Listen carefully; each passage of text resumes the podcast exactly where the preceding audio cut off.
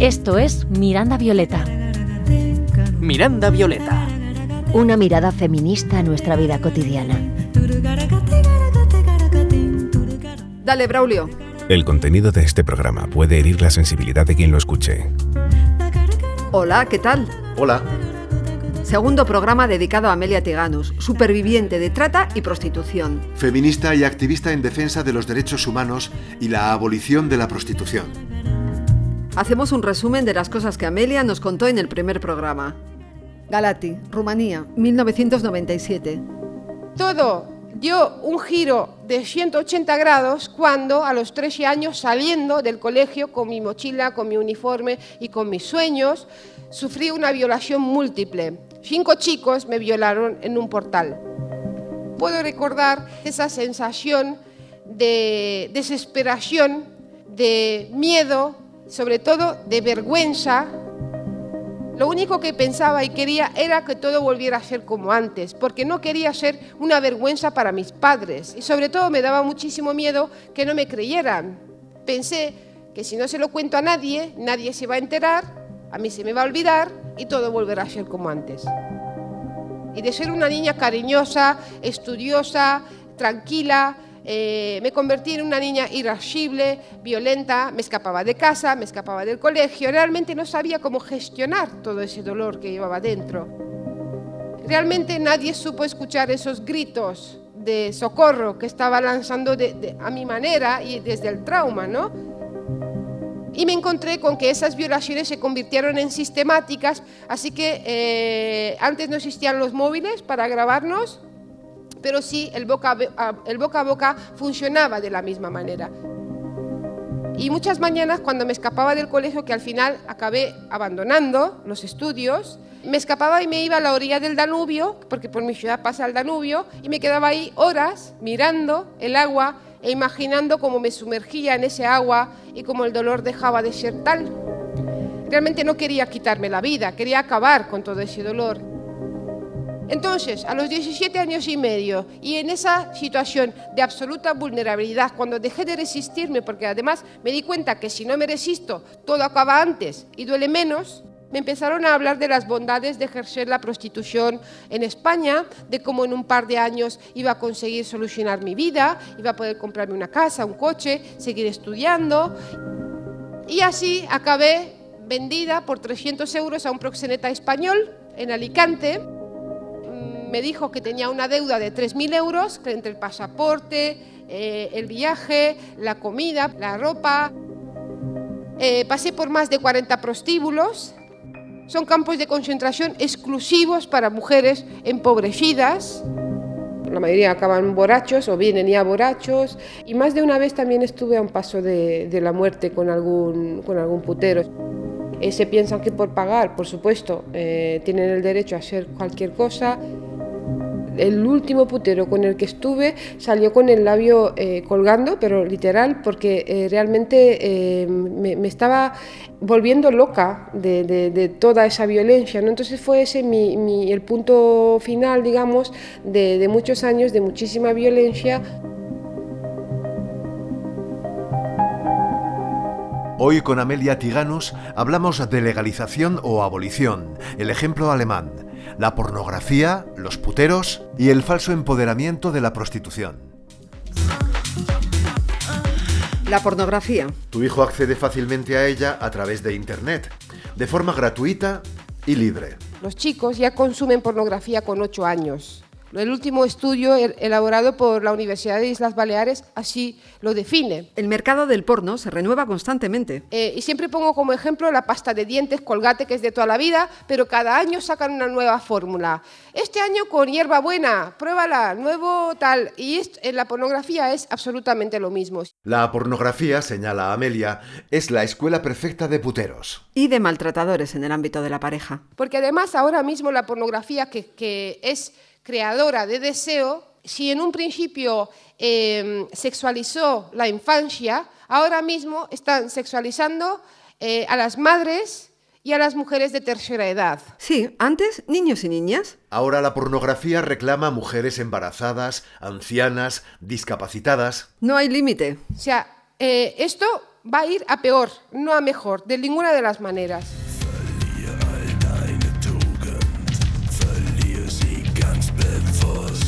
En Alemania la prostitución es legal. Eh, y quienes han, han salido beneficiados han sido los proxenetas, que han sido con todos los honores convertidos en empresarios, y los puteros demandan prácticas cada vez más denigrantes, cada vez más deshumanizantes. En los prostíbulos alemanes no hay mujeres alemanas, ni holandesas, ni noruegas, ni suecas. No, no, qué casualidad.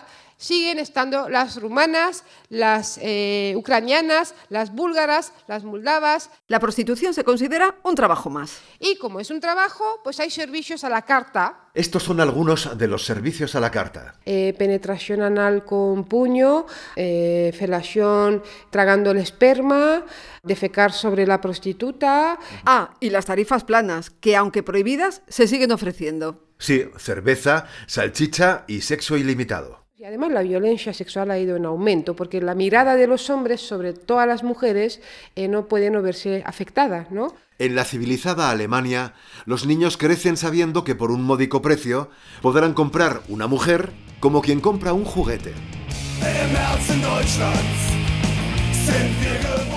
Las mujeres prostituidas en Alemania viven un infierno en la tierra. La legalización en nada ha mejorado su situación. Solo ha beneficiado a puteros, proxenetas y tratantes. Sex kaufen heißt Slaverei kaufen. Comprar sexo es comprar esclavitud. Así es. Cuando en España se debate qué hacer con la prostitución, hay quien se limita a proponer que hablen las mujeres prostituidas, que ellas decidan. Pero ya basta de decir, eh, por ejemplo, no, no, que hablen ellas, que decidan ellas, como si no tuviera nada que ver con todas nosotras o con toda una sociedad. Que hablen las mujeres prostituidas es importante, pero Pero legislar en base a lo que dicen algunas, no. ¿Por qué? Porque no legislamos en base a lo que decían las mujeres maltratadas, porque ellas decían estar enamoradas de sus maltratadores, o que le pegaban lo justo, o que ella también le había enfadado un poco, o etc, etc. Es un problema que nos tiene que preocupar a toda la sociedad, pero sobre todo a todas las mujeres. Sí, porque todas, Todas somos prostituibles. la ley debe o debería velar por el bien común y proteger a las personas más vulnerables. Si el día de mañana se juntan, yo qué sé, cuántas personas y dicen, no, yo, nosotras queremos vender nuestro riñón porque es nuestro cuerpo, es nuestro derecho, no vamos a legislar, por mucho que sea su deseo personal, por mucho que gane dinero, por mucho que pueda seguir viviendo, porque entendemos que si legislamos sobre eso, las personas más vulnerables, las personas más pobres, se van a ver obligadas a vender sus riñones a las personas más ricas. ¿y las que dicen estar encantadas de prostituirse? Las que están encantadas que sigan haciéndolo en sus casas porque nadie va a tocar su puerta a ver qué están haciendo, con quién están, cuánto cobran, cuánto dejan de cobrar. Lo que no queremos es que se institucionalice esta, esta práctica. Los países abolicionistas ayudan a las mujeres prostituidas. Con ayudas económicas a las mujeres que quieren abandonar la prostitución o que están a un paso de caer en la prostitución, porque de esas hay muchas y cada vez más. En nuestra sociedad, las mujeres prostituidas suelen ser las personas más vulnerables. Las instituciones deberían acudir en su ayuda. ¿De qué modo? Eh, la renta básica, por ejemplo. Eh, después, acceso a la vivienda, formación, terapia, asesoramiento jurídico, acompañamiento psicosocial, trabajo. Eso es lo que nosotras entendemos por derechos. Esos son derechos y no una regulación que facilite el uso y la explotación de las mujeres. Por eso es importante Una reforma del Código Penal que persiga todas las formas de proxenetismo. Yo soy putero porque el mundo me hizo así. En el porno duro todo lo aprendí. La parienta no me sabe hacer feliz. Los puteros son hombres. y los tratantes y proxenetas en su mayoría también son hombres. Es interesante de pensar de cómo la prostitución tiene rostro de mujer, pero es un mundo de hombres. Hay hombres que no aceptan un no. Por lo tanto, van a comprar el sí. Se lo van a comprar a las mujeres más empobrecidas y más vulnerables de, de este mundo. No existe un perfil del putero. Podrían ser jueces, políticos, fiscales, policías, sindicalistas, empresarios, eh, o sea... ahí- izquierdas, de derechas. De izquierdas, de derechas. La prostitución existe porque existen demandantes. Los puteros. Y además yo siempre digo que son el brazo ejecutor, porque quienes nos dañan son ellos, no es la trata en abstracto, no es la explotación sexual en abstracto, son ellos el brazo ejecutor y los que, los que nos producen esos daños que en demasiadas ocasiones son eh, las mujeres acaban en una situación que realmente es, es imposible la, la, recuperación. Hay gente que le reprocha a Amelia, mujeres, que putero suena despectivo. Ya, justamente esa es la idea, ¿m? porque pensamos que son ellos los que tienen que sufrir el desprecio social, el rechazo, el señalamiento. Pobres puteros. Hay mucha gente que dice, ¿cómo vamos a multar a los puteros? ¿Y qué van a hacer las mujeres? ¿De qué van a vivir pobrecitos? Porque ellos son buenos, ellas ayud ellos ayudan a esas mujeres. ¿eh? Entonces aquí he traído la voz de Rachel Moran, que es una superviviente también y una activista, que dice, cuando una mujer es pobre y tiene hambre, lo humano que hay que hacer es poner comida en su boca, no un pene. Los puticlubs, para captar nuevos clientes, ofrecen fiestas temáticas, copa gratis, sorteo de un polvo con una chica a elegir. No, yo no compro tu tristeza y tu dolor. Solo quiero carne fresca y diversión. Triste diversión. Son las leyes del mercado, no soy yo. Todo está, está enfocado a, a, a, banalizar y a mercantilizar y sobre todo a convertir algo tan tremendo en mero eh, eh, ocio y mera diversión para sobre todo chicos eh, que son cada vez más jóvenes además. Hay foros de puteros en Internet. Así puntúan a las mujeres prostituidas. La mamada sin interés, un 6. Eh, las tetas caídas, el coño depilado, un, un siete y medio. Eh, no tenía mucho interés, no sé qué, y puntúan y explican todo eso. El abolicionismo propone para estos sujetos, para los puteros, multas, sanciones a los puteros porque entendemos que son agresores sexuales, que lo único que les diferencia de un violador es un billete. Y un billete no puede eximir de responsabilidad a un agresor sexual. Esto que señala Amelia es importante. Repetimos. Y un billete no puede eximir de responsabilidad a un agresor sexual. Queridas amigas, Amelia nos propone formular una pregunta a nuestros padres, hermanos, maridos e hijos mayores. ¿Tú eres putero? Pero sin eh, vaselina, ¿eh? O sea, así. Buh, Amelia, muchos van a mentir. No se trata de que nos digan la verdad, sino de que se sientan señalados y que sientan que a las mujeres sí nos importa lo que ellos les hacen a otras mujeres.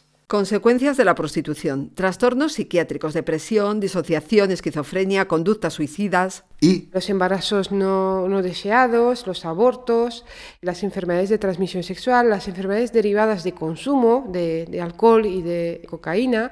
A todo eso se le suma también el miedo, porque el miedo se convierte en una obsesión, porque constantemente tenemos miedo o a sufrir alguna agresión física o a que se quiten el preservativo o, o a contraer una enfermedad de transmisión sexual. Nada de esto le importa a un putero.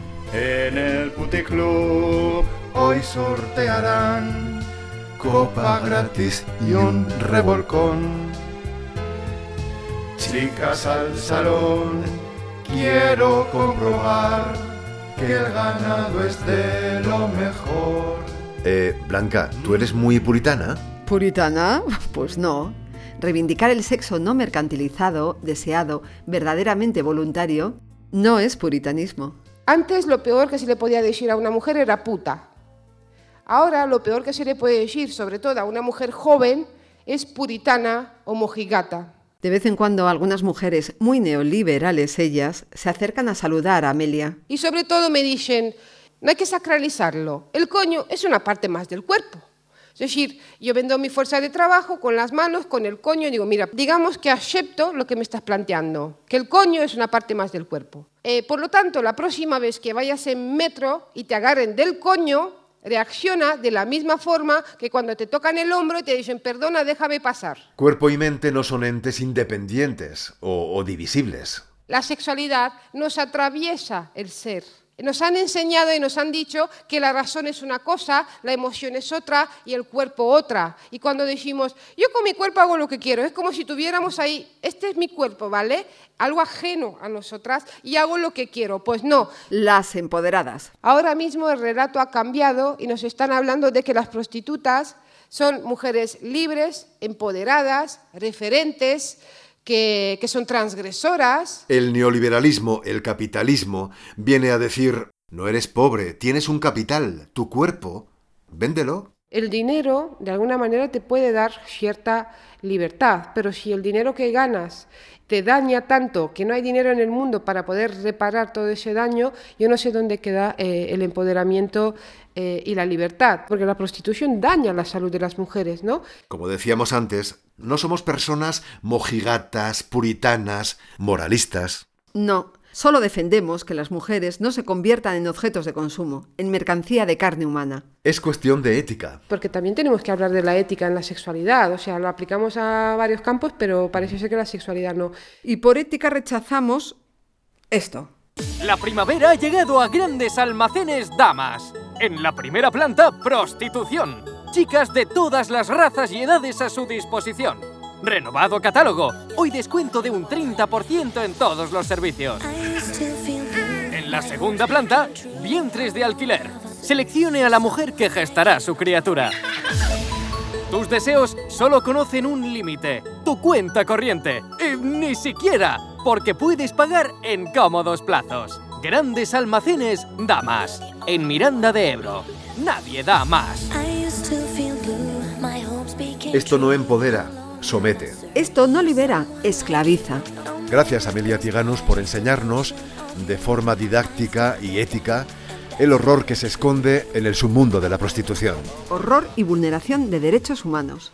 Muchísimas gracias. Eh, eh, la, postura de los y las periodistas es importantísima porque los medios de comunicación tienen el deber de hacer periodismo ético y que también ese discurso vaya denunciando la injusticia y que sea dirigido a, a cuestionar el status quo. Muchísimas gracias.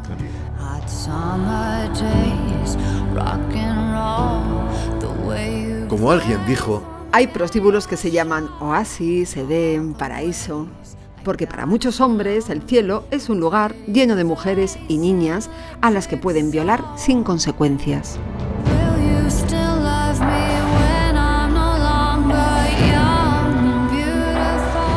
Saluditos de Adolfo Urbina y Blanca Hernández.